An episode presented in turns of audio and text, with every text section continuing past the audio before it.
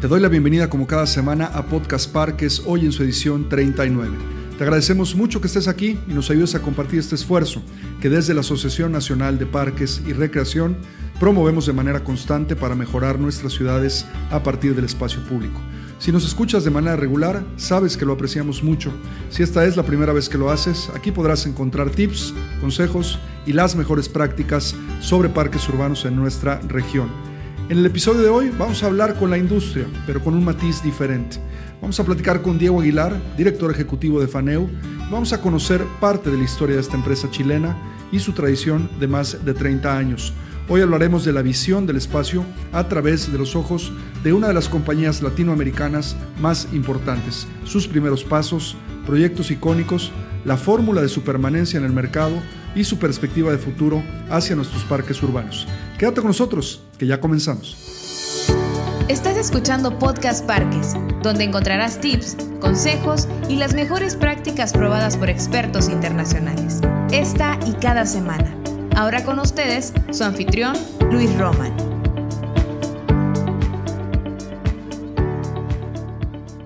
Bueno, pues nos acompaña el día de hoy, como lo hicimos en la presentación, Diego Aguilar, director ejecutivo de FANEU. Diego, bienvenido a Podcast Parques. Hola Luis, ¿qué tal? ¿Cómo estás tú? Pues bien, muy bien, con muchísimo gusto eh, de saludarte hasta Chile. Yo estoy transmitiendo ahorita el podcast, lo estamos grabando en el Parque Guanajuato Bicentenario, en la ciudad de León. Bueno, es un parque, lo deberías de conocer algún día, que está entre tres ciudades importantes en el centro de México. Y estoy feliz desde acá para compartir contigo el día de hoy, pues una mirada un poquito diferente a lo que puede ser el conocer una empresa como Faneu y su trayectoria y pues nos encanta que estés aquí compartiendo. Y pues vamos a entrar directo a las preguntas y sobre todo hacer de esto una plática que a ti que nos estás escuchando y que típicamente escuchas Podcast Parques, pues puedas conocer mucho más, eh, no solamente a Faneu, sino a Diego y sobre todo esta trayectoria de, pues estoy seguro que de muchísimas luchas, Diego. Yo creo que por ahí puedo empezar, ¿no? Un poco por la historia de la empresa, eh, cómo surgió, de dónde, porque todas estas grandes historias, eh, pues surgen a partir, eh, primero, del liderazgo de una persona y de una intención que por ahí pasa por muchas cosas difíciles, típicamente en los primeros años. Pero bueno, cuéntanos tú, ¿de dónde salió todo esto? mira, como, como tú bien dices, Luis, eh, Faneo efectivamente también, como muchos otros, eh, es un emprendimiento. Eh, este, en este caso es una, es una familia, también como un ejemplo bien, bien común, que partió hace 55 años atrás en Santiago, en Chile. fue mi abuelo el que empezó a cortar fierros, en fondo a, a doblar fierros, eh, jamás pensando en, eh, involucrarse eh, en, la industria de los parques ni los juegos infantiles.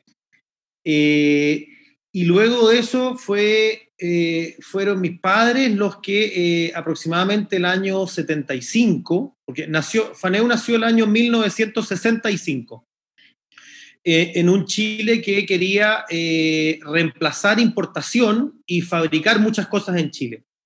Eh, como una política de, Estado del gobierno. Eh, y el año 75 mis padres se unen a, este emprendimiento de mi abuelo eh, y es el año 80 donde se les ocurre que dentro de los productos que podían hacerse estaba el mundo de los columpios, refalines, lo que veíamos nosotros en, en las plazas públicas. pero eso partió como una idea, como una, como una posibilidad más. Eh, y yo te diría que probablemente 10 años después, eh, aproximadamente en los años 90, eh, esto ya estaba bastante consolidado, de, de, ser una posibilidad había pasado a ser una oportunidad, y Faneu empezó a involucrarse en, en la venta de parques públicos con harta fuerza. entonces fuimos una compañía muy local, muy local durante por lo menos, te diría, 25 años. Eh, y a partir del año 95 empezamos a explorar eh, alternativas internacionales. Y fuimos a buscar materias primas en fondo a, Estados Unidos. Eh, después viajamos también en el fondo a, otros países a buscar oportunidades. y te diría que después del año 2000 yo me incorporé el año 2000 a la empresa, después de estudiar arquitectura. Em, básicamente empezamos a contactar a otras empresas internacionales como Playworld o Dynamo y tomamos representación de ellos en Chile. Eh, ese es como en grandes rasgos la historia de Faneu. Eh, pero esta es una empresa que, eh, como muchas otras, partió en el fondo, como yo decía, doblando fierro, mirando, copiando. Y yo creo que un hito interesante, sí, es que el año 2000, entre el año 2000 y el año 2005, Faneu empieza a diseñar y empieza a diseñar sus propios productos, eh, saliendo al fondo de simplemente imitar lo que veíamos afuera. Eh, y hoy día lo interesante es que además eh, del tema metálico, Faneu desarrolló una capacidad de una fabricación de piezas plásticas, en el fondo en Chile, y luego de piezas de cemento también. Entonces hoy día es una empresa que se multiplicó en sus capacidades de fabricación eh, y al mismo tiempo multiplicó eh, las representaciones y distribuciones que tiene de distintas marcas internacionales. Eh, ese es en grandes rasgos la historia de Faneo. Para irnos un poquito atrás, porque a mí me interesa mucho saber, ¿qué significa el nombre de Faneu, Diego? Mira, muchas muchas personas nos dicen, y este es un secreto que va a tener que revelar aquí, nos dicen que, que, somos una empresa alemana, francesa, catalana, nos han dicho, eh, pero la verdad es que no, somos una empresa chilena eh, que su nombre significa fábrica de herramientas neumáticas. Eh, y eso tiene que ver con que la primera, la primera eh, producción que tuvo Faneu en este reemplazo de importaciones en Chile fue de máquinas de, de máquinas neumáticas, de rompepavimento y ese tipo de máquinas. Entonces el nombre viene de ahí, de fábrica de herramientas neumáticas. Bueno, ya tenemos el, para los que pensaban que Diego se apellidaba Faneu, no, no se apellidaba Faneu, se apellidaba Aguilar, y el nombre, pues eh, obviamente son como en muchas empresas, no solamente latinoamericanas, sino de todo el mundo, pues este, acrónimos o siglas de, eh, de, lo que pudiera ser el nombre. Y bueno, pues sí tiene un, un, toque, ¿no? Un poco europeo, digamos, en ese nombre. Y lo hace muy interesante. La, la, letra, la letra H claramente nos favoreció sin pensarlo. Mi abuelo nunca lo imaginó pero parece que le da un toque al nombre, exactamente. Es como, es como la H en mi, en mi apellido, luego no saben dónde ponerla, yo a veces pongo el H de Faneo en otro lado, pero bueno, qué interesante historia porque es a partir realmente de, de un corto tiempo que ustedes dan el brinco a la parte de la fabricación ya directa de juegos infantiles y más aún en meterte sobre todo en el diseño, que eso es una parte que vamos a explorar en la conversación, que estoy seguro que a ti que nos estás escuchando te va a interesar mucho porque, claro, los latinoamericanos somos tremendamente creativos y a veces no nos preguntamos por qué en estos mercados, como el sector de equipamiento urbano, de, juegos, de, eh, de mobiliario, etcétera, de pronto hay tan pocos fabricantes en América Latina, ¿no? Habiendo gente tan, tan creativa y tan visionaria. Pero bueno, se necesita también a veces tiempo y nuestras ciudades son ciudades también relativamente jóvenes en comparación a ciudades europeas, donde sobre todo precursores o grandes precursores de este tema del equipamiento urbano, como son los alemanes o los ingleses, los daneses, etcétera, pues llevan ya muchos años más de ventaja en esto, pero ustedes empiezan entonces a fabricar y a diseñar hace poco tiempo y ahorita nos hablarás más de estas líneas de proyectos o de, de, fabricación que han desarrollado con los plásticos y el, y el cemento. ¿Qué les hace dar este brinco? Porque también entiendo, y ha sido una parte que yo he visto mucho en otros eh, en este caso, personas o empresas que comercializan también productos, eh, a, veces es un poquito menos romántico, pero más práctico ponerse a comercializar que, de pronto meterse al, al, gran lío que es la fabricación. ¿Qué les hace decidir a ustedes esto, Diego? A comparación de otras empresas, muchas, ¿no? Que hacen esto. Mira, nosotros, nosotros, Luis, eh, bueno, tenemos una tradición de fábrica. Faneu fue siempre una fábrica y yo te diría que se transformó en una empresa eh, con una cara más bien comercial o, menos fábrica eh, hace 25 años. Eh, pero hay una tradición, de todas maneras hay una tradición, hay, un, hay, un, eh, hay una habilidad, hay un saber hacer, eh, que, que, yo creo que lo que más rescato de eso es que no, nos, también nos generó una tradición de mucha calidad. En el fondo, eh, nosotros afortunadamente nunca hemos tenido un, accidente en productos, en un espacio público, y eso creo que proviene de que, de que, nos hemos esforzado siempre por un producto de, mucho, de mucha calidad en, en, todo tipo de cosas. Ahora, eh, yo, yo te diría que eh, eh, e, esta es una industria, en el fondo, que nosotros, por lo menos en Chile, la hemos visto crecer y desarrollarse desde, desde etapas muy, muy, muy como em, poco desarrolladas, en el fondo. esta es una industria que nosotros en Chile, en general, tendemos a creer que está recién empezando a madurar con fuerza. Entonces, yo entiendo que eh, efectivamente hay algunos fabricantes de productos que partieron esto eh, y hoy día el mercado es complejo y tiene solamente importadores también que compiten. Em, pero, pero yo te diría que, que, a nosotros poder fabricar nos permite una flexibilidad enorme, en el fondo, porque eh, cada día es más patente que los distintos tipos de ciudades o comunidades quieren espacios públicos especiales eh, quieren diferenciarse, entonces quieren adaptar los productos que existen, eh, quieren en el fondo tener de alguna manera una, una solución mucho más acorde a, a los segmentos que, que ellos visualizan que, que, tiene su comunidad, a la inclusividad, no sé, al nivel de, de interacción, a la dinámica de los niños. Entonces, eh, para nosotros se nos valía permanentemente el poder fabricar porque nos permiten mucho juego de piernas, mucho, mucho. En el fondo, adaptarnos, movernos rápido eh, y sostener la calidad. Eso es importante.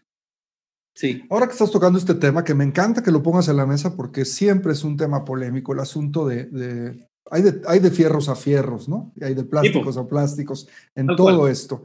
Eh, aquí en México yo he sido y he tratado a través de la asociación de hablar mucho con los fabricantes y los comercializadores porque creo que tenemos una gran responsabilidad en relación a lo que ponemos en las ciudades, ¿no? Eh, y esto aplica para todos. Hace unos años estaba hablando con un desarrollador de vivienda y me decía, Luis, quiero pasar por los, desarrolladores de, por los desarrollos de vivienda que hago y me quiero sentir orgulloso de lo, que, de lo que hicimos, ¿no? Y aquí hay un tema muy complejo porque es una lucha entre la falta de legislaciones, la falta de normas. Eh, en México estamos apenas ahorita estableciendo la primera norma para el espacio público que no trata muchos temas relacionados a la calidad o el tipo de productos en el espacio, pero que se va a ir encaminando poco a poco, yo estoy seguro. Pero lo relevante aquí es cómo lograr un balance entre la rentabilidad que tiene que tener un negocio, como el tuyo, como cualquiera de los fabricantes o comercializadores de equipamiento urbano, la calidad también que se tiene que dar en el espacio y la falta de presupuestos. Porque también el político, entre más, es mejor. Y creo que ahí tenemos que también cambiar un, un, asunto. Yo siempre también le digo a las empresas como la tuya que lo que tenemos que luchar todos en la industria es por hacer más grande el pastel. El problema sí. es que si el pastel no es más grande, nos vamos a seguir peleando todos por el mismo mercado. Los consultores o las universidades por los mismos alumnos o las organizaciones civiles por tener a voluntarios. Yo qué sé, es, es claro. un poco complejo esto. Lo importante es que los que deciden eh, precisamente qué se va a hacer y cómo se va a hacer en el espacio público, lo hagan cada vez mejor y, más grande, ¿no? Que aspiremos a tener mejores espacios. ¿Cómo has mediado tú, cómo ha mediado tu empresa entre este tema? Porque tienes marcas premium también, sin pensar que tus productos o lo que tú fabricas no es premium, pero de determinada manera también tienes productos especiales que vienen de otros países. ¿Cómo ves esto bajo tu ángulo y cuál crees que es el futuro en relación a este tema en la industria de América Latina?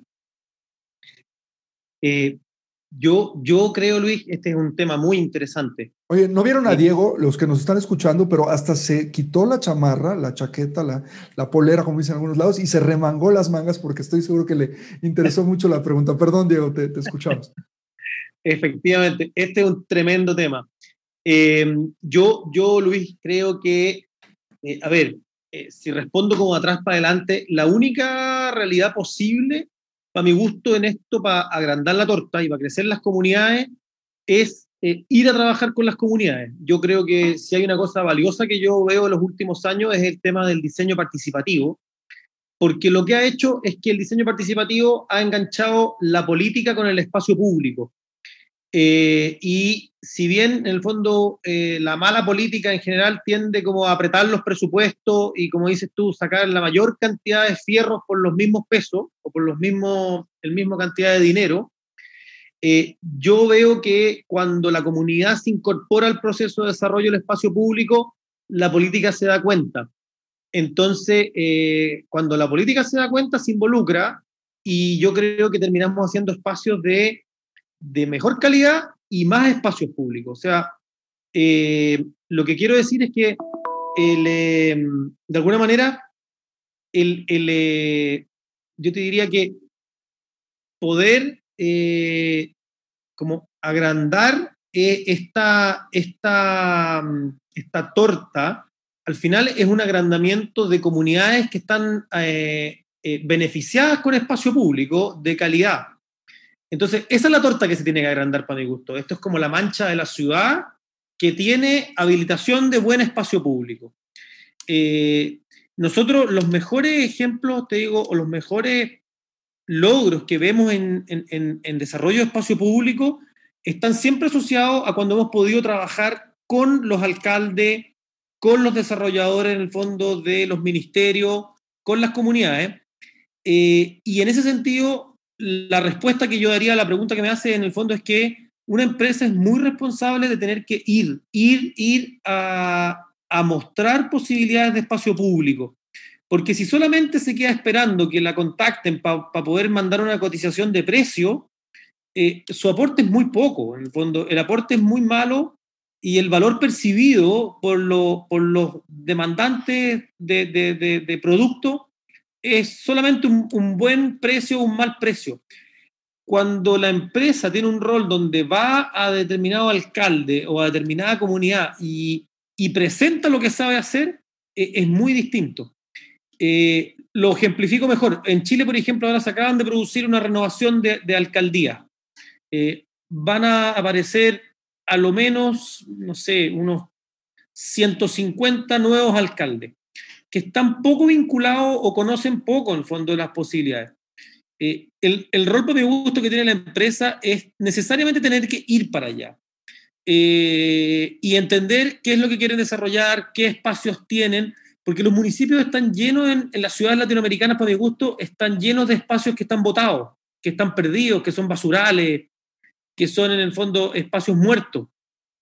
Y ahí yo creo que eh, hay una gran cantidad de oportunidades, porque el, em, el mundo privado eh, es distinto, permanentemente está buscando oportunidades y desarrolla mucho espacio. El mundo público yo creo que tiene menos claro las oportunidades que tiene. Eh, entonces yo creo que agrandar la torta finalmente tiene que ver con no solo eh, proponer más producto, sino que además ir a trabajar con, con, con las comunidades públicas. Es como dices tú, es como evangelizar en el valor que tiene para la ciudad esto. el otro día en el Congreso yo veía una de las, de las presentaciones que lejos más me llamó la atención fue uno de los expositores principales, en el fondo, que hablaba de estas rutas internas en la ciudad y cómo iban contactando proyectos inmobiliarios a través de estas rutas de la ciudad. Eh, no me acuerdo bien el nombre que ellos ocupaban, pero creo que lo, que lo que estaban tratando de hacer era realmente extraordinario. O sea, estaban literalmente abriendo la ciudad con espacio público. Entonces, creo que eso era muy, muy valioso. Yo creo que por ahí va el camino. ¿eh? Sí, te refieres a Federico Cartín y el proyecto de rutas naturbanas en Costa Rica, en San José, que es, que es maravilloso. Bueno, aquí estás tomando un tema eh, importante, que es cómo como empresa te involucras mucho más allá de la producción o el diseño, que obviamente tiene un grado de complejidad eh, importantísimo y, estoy seguro que muchas de las canas te las ha sacado la empresa y, en, el, y en el caminar pues no ha sido fácil esto, ¿no? Nos habías comentado al principio que ustedes se han especializado, más bien se han diversificado en sus líneas de producción. Eso es muy interesante porque eh, hay muchas compañías que tratan de integrar también algunos productos con otras líneas o otros proveedores, eh, pero hasta inclusive te has metido a la parte del, del cemento. ¿Qué te ha dejado como empresa y, y, cómo ha sido tu vinculación con tus clientes? Eh, y ahorita hablaremos un poquito más de proyectos icónicos que haya hecho Faneu. Esta, eh, esta multioferta y esta solución eh, desde esta óptica integral, ¿no? De poder cumplir con varios, con varios este, demandas de ellos en cuestión de diversos materiales. ¿Qué, qué, te ha, ¿Qué, te ha, pasado como empresa a partir de haber hecho este, este riesgo, ¿no? Y tomando ese riesgo. Eh, mira, eh, como bien dices tú, Luis, no, es un camino fácil, nos hemos equivocado muchas veces. Eh, yo diría que la fortaleza de Faneu en general está en la calidad de las relaciones que tiene con sus clientes. Eh, hemos, a pesar de que nos hemos equivocado, hemos tratado siempre de ser muy fieles a, la idea de, de, cumplir nuestros compromisos con ellos. Y en ese sentido, eh, yo creo que hemos tenido como la, la, suerte de que eh, el mundo del espacio público, eh, por lo menos aquí en Chile, no ha sido tan, tan como tomado o tan diseñado desde la arquitectura ni desde los diseñadores urbanos, sino que ellos mismos también han permitido que la industria proponga mucho. Entonces, nosotros, y aquí puede ser algo, algo valioso, nos dimos cuenta que había mucho espacio para proponer producto eh, en la realidad local nuestra. Entonces, al haber mucho espacio para proponer producto, eh, nos dimos cuenta que no todos evidentemente podían ser metálicos. Entonces, eh, las tendencias de, de, de, del cemento, del plástico o de la madera hoy día con los juegos más naturales, la verdad es que yo creo hoy día que, que, que, se potencian porque la empresa los ha propuesto, en el fondo. No, no, hemos, no, no nos han venido a tocar la puerta para pedirnos tantos productos de ese tipo. Eh, entonces yo creo que el, el, rol ha sido bien real. Eh, eh, en ese sentido, no es que nos hayan pedido distintos arquitectos que desarrollemos productos especiales para ellos, eh, sino que la industria ha propuesto cómo llenar la ciudad. Eso es bien interesante. Entonces, de alguna manera, vimos poco riesgo en diversificarnos. Eh, al revés, vimos una oportunidad en poder ofrecer todo lo que era necesario. Eh, entonces, y te digo que en ese sentido vamos cada día creciendo más. ¿eh? Estamos explorando hoy día en Faneu varias cosas nuevas, en el fondo, que, que la ciudad va requiriendo. No, y claro, y el espacio público es muy dinámico y, y, evoluciona, ¿no? Como evoluciona el ser humano, porque a final de cuentas es ocupado por el ser humano. Y lo que ahora hacen los chicos en estas nuevas generaciones, no lo hacíamos nosotros hace no. eh, 20, 30, 40 años y hemos cambiado y bueno, nos tenemos que ir adaptando todos y creo que ahí está el gran valor de esta visión de oportunidades, ¿no? Y de buscar precisamente en esta adaptación nuevos mercados, nuevos productos y satisfacer nuevo. Esto, esto que estás hablando desde la asociación, soñamos en algún momento tener alguna publicación. Nuestros congresos se han vuelto esta eh, oportunidad perfecta por parte de los proveedores para presentar precisamente estas tendencias, pero he estado hablando mucho con el área comercial y en la parte de contenido de la organización, el cómo poder llegar de hecho a ser esta gran plataforma de nuevas tendencias y, y, crear nuevos modelos. Hay gente que está haciendo cosas muy interesantes en el tema de la producción, del diseño industrial, etcétera, y creo que vale siempre la pena el poder estar ahí presentes. En relación a esto, Diego, Cuéntanos algunos, no, no, te quiero decir un número determinado, sí. pero aquellos proyectos en los cuales tú te has sentido eh, muy orgulloso y has pensado en que no solamente por el tema de trabajar, mostrabas en el Congreso este proyecto que hicieron con el arquitecto Aravena, maravilloso, eh, sí. pero además aquellos temas sociales, tú hablabas sí. ahorita del diseño participativo y cómo eh, supongo que ha habido proyectos que han dejado una satisfacción muy grande, no por la cantidad de fierros o el tipo de fierros que, que Fano pudo haber colocado, sino precisamente por lo que le pudo cambiar la cara a la comunidad, el trabajo que ustedes hacen, ¿no? Sí, sí, sí, yo, yo, yo, yo te diría, Luis, que eh, nosotros somos una empresa que, que tiene una, una, poderosa vocación social eh, y te lo digo con, con fondo, o sea, lo, digo en realidad con harta eh, alegría en el fondo porque, porque es algo que conversamos aquí dentro de FANEU, es algo que realmente nos mueve, porque que nos damos cuenta la, las diferencias gigantescas que hay de, de, habilitación de espacios públicos en las distintas comunidades. eh, por distintas razones en el fondo, y nos ha tocado mirarlo también con universidades, eh, incluso dentro de las comunas se dan eh, diferencias muy grandes porque cierta junta de vecinos consiguió que el alcalde X lo favoreciera en desmedro de otras juntas de vecinos. Entonces tú dentro de un mismo municipio ves áreas que están todas café y áreas que están todas verdes. Eh, entonces hay una oportunidad muy grande para Latinoamérica. Y mira, nosotros el año pasado justamente hicimos un proyecto que nos dejó muy, muy contentos, que fue, por primera vez nosotros le cambiamos todas las plazas, el, te diría que el 100% de las plazas a una determinada municipalidad. Eh, y ese es un proyecto, un proyecto como raro de que a uno le, toque vivir, porque normalmente un municipio cambia algunos lugares en el fondo. Pero aquí en Santiago existe un municipio que se llama Cerro Navia, eh, que está en el fondo eh, en la parte poniente de la ciudad, que es un municipio en el fondo bien vulnerable, socialmente, en el fondo lleno de carencia, eh, y el alcalde eh, hizo una gestión extraordinaria durante tres años y se consiguió del gobierno central los recursos para cambiar 56 plazas de su comuna. Eh, y ahí nosotros nos tocó participativamente con ellos, el fondo, desarrollar como el mejor mix de productos para cada una de estas plazas.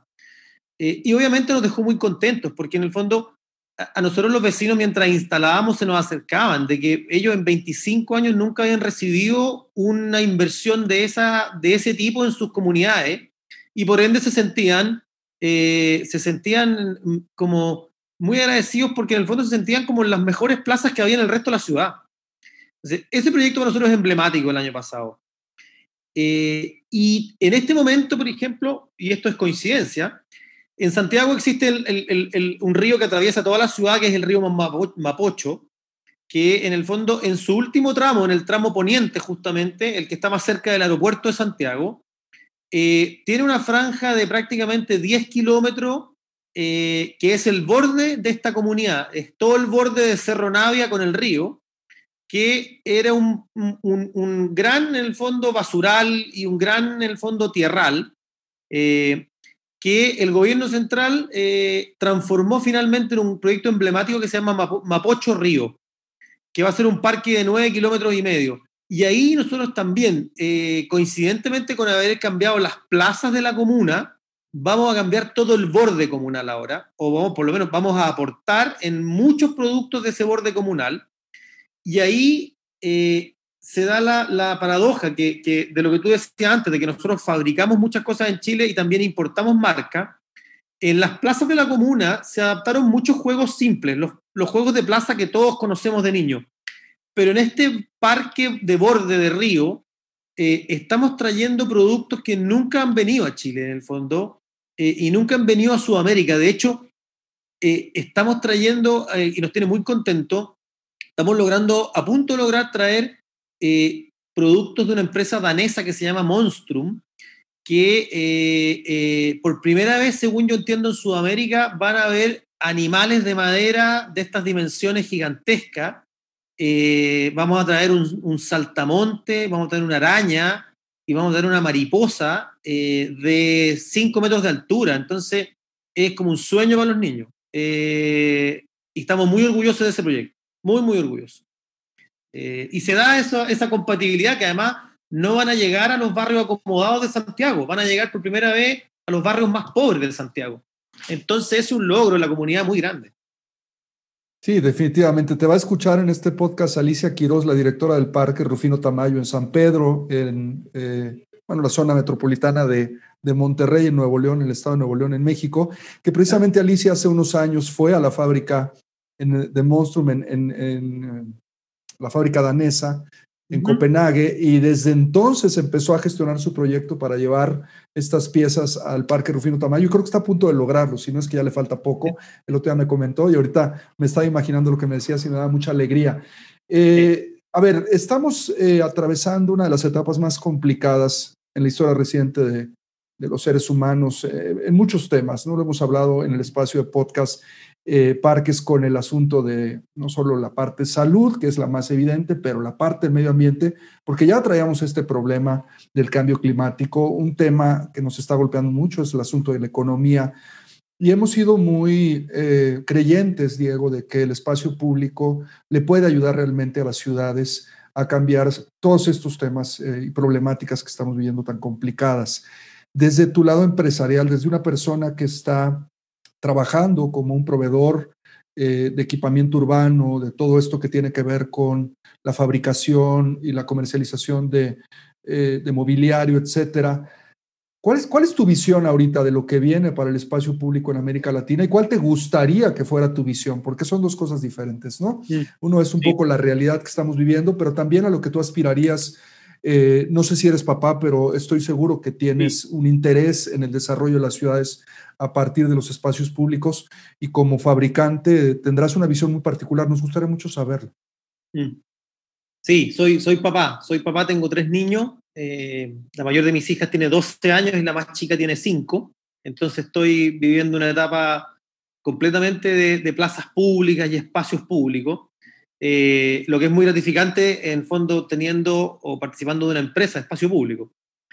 Eh, yo, Luis, tengo una visión, mira, completamente como de equidad social en cuanto al tema de espacio público. Yo creo que el Estado tiene que eh, subsidiar con mucha fuerza que haya equidad territorial en el acceso a bienes públicos de calidad. Eh, entonces creo que todas las zonas donde hay densidad, hacinamiento, de todas maneras el Estado tiene que desarrollar espacio con fuerza. Eh, en Chile este es un tema que está muy instalado. el Consejo Nacional de Desarrollo Urbano lleva muchos años proponiendo esto junto con varias universidades y observatorios territoriales, cosa que a mí me da una gran alegría. Y yo creo que ahí, mira, eh, es evidente y hemos discutido este tema que el problema de la calidad del producto eh, tiene que estar en la mesa, en el fondo, porque eh, es muy simple instalar cualquier cosa, cortar la cinta y que a los tres meses esto ya sea un riesgo para los niños o se haya deteriorado. Es, en el fondo, la ética empresarial detrás de proveer productos de mala calidad en espacio público es tremendo, porque en el fondo a nosotros nos pasa lo mismo que a ti, que ustedes están en México. En Chile hay una norma del año 2013 eh, de espacio público, de juegos infantiles de espacio público, eh, que se utiliza muy poco todavía, y hay una serie de normas nuevas hace dos años, eh, pero también son muy poco masivas todavía. Entonces, no hay obligación de utilizarla y por ende hay muchos finalmente usuarios finales, niños, que se ven expuestos a productos de mala calidad. Eh, y ahí no hay equidad territorial y tampoco hay ética empresarial en eso. Entonces, yo te diría que mi visión es que eh, los estados y, y, los gobiernos locales hagan todo lo posible por fortalecerse en cuanto a, como a, ser expertos en esto. O sea, yo creo que, si, mira, si al final tú ves los, procesos participativos, la, gente no diseña grandes productos en los procesos participativos. Lo que la gente quiere es que un niño pueda jugar con otros niños. Es una cosa muy simple. En el fondo, entonces, quiere, quiere un trepador, quiere un columpio. Eh, yo te diría que ahí, eh, claro, proyectos como el de Alejandro Aravena eh, y Elemental son en el fondo unos tremendos regalos a la comunidad porque le ofrecen una mirada nueva del problema. Alejandro Aravena siempre dice que, la clave de su proceso de diseño está en cómo se plantean el problema, cómo, cómo dan vuelta el problema del fondo. Y a mí me sorprende que llegan a soluciones muy simples, en el fondo de, decir, oye, eh, hagamos que una reja sea un juego. Entonces dotamos a las rejas del parque de un espacio de juego que no existía.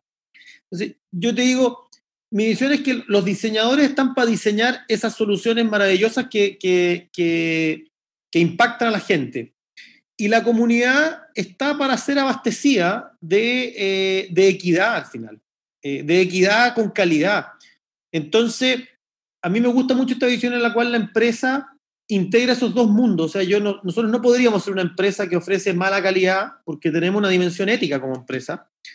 Y eh, tampoco me gustaría ser una empresa que no ofrece diseño, eh, que copia y copia permanentemente los mismos modelos, porque en el fondo eh, yo creo que el diseño dignifica a las comunidades, las saca de su, de su visión tradicional o sea, el hecho de traer estos juegos Monstrum a Cerro Navia y al parque en Cerro Navia es una tremenda oportunidad porque las mariposas de madera van a, de 5 metros de altura van a estar en ese lugar y no van a estar en todo Santiago. Entonces, eh, ahí se producen, mira, como que choques de oportunidad y detonaciones de cosas que, que son muy, muy valiosas, en el fondo. Entonces, toda comunidad local debiera, para mi gusto, buscar sus mariposas de madera, así como donde se detona eh, en los niños finalmente cosas que ellos no han visto nunca.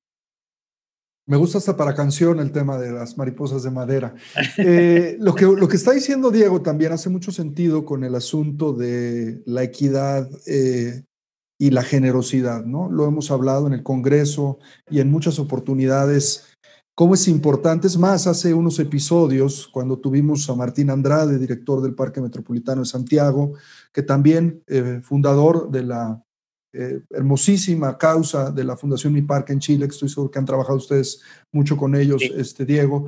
Lo comentábamos, ¿no? Lo, lo, que necesita Latinoamérica es generosidad. Tenemos un tremendo, yo nunca lo quiero ver como un problema, yo lo quiero ver como un reto, una oportunidad en el espacio público, porque hay cientos de miles de espacios públicos y no nos los podemos acabar nadie ni la empresa más grande productora, ni la empresa más grande consultora, o como lo decíamos hace un rato, ¿no? Todos los actores tenemos que ser generosos porque realmente sí podemos lograr transformar a nuestras comunidades a partir precisamente del espacio público con esta visión de equidad que menciona Diego. Diego, ha sido una eh, delicia, un gusto poder platicar contigo. Nos quedamos con muchas reflexiones muy interesantes. Yo creo que eh, Estamos muy contentos de ver cómo empresas, eh, no, solo en este caso chilenas como la tuya, también cosas que se están haciendo desde Chile como la Fundación Mi Parque o muchos profesionales que están trabajando, están precisamente siendo generosos en esto para cambiar la configuración de nuestras ciudades a partir del espacio público. Y bueno, eh, la invitación es eso, ¿no? A seguir participando, a seguir abonando desde la trinchera cada quien que nos toque, pero hacerlo, ¿no? Y entender que esto solo va a cambiar con la eh, participación de todos. ¿no? Tus últimos comentarios, Diego, para cerrar y agradeciéndote muchísimo, ¿no? Que, que, pues estas reflexiones le puedan también servir a muchas otras personas. Yo, yo me gustaría cerrar, Luis, diciendo dos cosas. Eh, yo, nosotros estamos eh, muy comprometidos con el diseño. yo creo que hay algunas empresas en Sudamérica que yo reconozco que también hacen lo mismo y diseñan con muchas ganas. Eh, tanto aquí en Chile como en Argentina. Eh, creo que eso es muy valioso porque detonan estas cosas que, decíamos antes en los niños. Eh, creo que participar en esta industria es con diseño, en el fondo. por lo que yo comenté en el seminario, que yo tengo la impresión de que todavía no está para nada claro cuál es la identidad del juego latinoamericano. Eh, yo pretendo que no nos llenemos de palmeras hechas en China, plástica, eh, o de estos animalitos. Eh, creo que es una etapa del proceso, pero, pero pretendo que efectivamente encontremos un diseño latinoamericano del juego. Uno puede reconocer plazas europeas perfectamente, uno puede reconocer cuando está en esta industria plazas americanas también, y hasta te diría que plazas asiáticas. Pero no existe hoy día una claridad de cuál es eh, la, como la estética o la morfología de una plaza latinoamericana. Más allá de la arquitectura, que creo que la arquitectura sí existe, en el espacio público sí, pero no en los juegos y en, en los, en los elementos deportivos. Entonces, me gustaría cerrar con esa pregunta que creo que es muy interesante para toda la industria latinoamericana. Eh, nosotros estamos muy comprometidos con eso. Y lo otro, eh, nada, darles las gracias a ustedes, porque yo te digo, creo que finalmente ustedes Roberto y tú, eh, y probablemente todo el equipo de, ANPR están sacando adelante algo que era muy necesario en esta, en esta parte del planeta, en el fondo, que es activar esta discusión, activar esta discusión, eh, hacer una caja de resonancia gigantesca entre todos nosotros para que al final estas sean las preguntas que estén también aquí en nuestras ciudades. Entonces, muchas gracias por permitirnos participar. Eh, feliz de ser parte de esa comunidad. Bueno, ya nos hiciste en el fin de semana, el año completo con este comentario. Gracias, Diego, de corazón. La verdad es que estamos enamorados de nuestra labor, pensamos que, que es un buen granito de arena y, bueno, siempre lo decimos, necesitamos de todos, ¿no? Esto no, no es de un grupo de personas, ni mucho menos. Esto es un reto grandísimo. Hace rato me mandaba un mensaje eh, mi queridísimo Guillermo Peñalosa, eh, felicitándonos por el podcast, por un episodio que había escuchado, y nos decía, todo esto ayuda al movimiento, y eso es como lo queremos ver, como un movimiento dinámico, que es complejo, pero que a final de cuentas tiene que prevalecer y tiene que lograr hacer cambiar nuestras ciudades, sobre todo con las condiciones que eh, especialistas como él nos han dicho que van a sufrir en las, próximos, en las próximas décadas de, población, de crecimiento, etcétera. Tenemos que prepararnos y sobre todo tenemos que actuar. Diego, gracias, un abrazo muy, muy eh, cálido hasta Chile, este, esperando que estés muy bien. Y a ti que nos escuchaste en este episodio, te agradecemos mucho tu eh, presencia. Recuerda que puedes acceder a conocer estas historias como la de Diego y de muchas personas más en conexión a NPR, www.npr.org.mx. Te invitamos a que te hagas miembro de la asociación ya que sigas en la conversación. Nos escuchamos en una emisión más de Podcast Parques. Nuestro podcast ha terminado. Te recordamos visitar nuestro sitio web www anpr.org.mx y seguirnos en redes sociales como arroba ANPR México.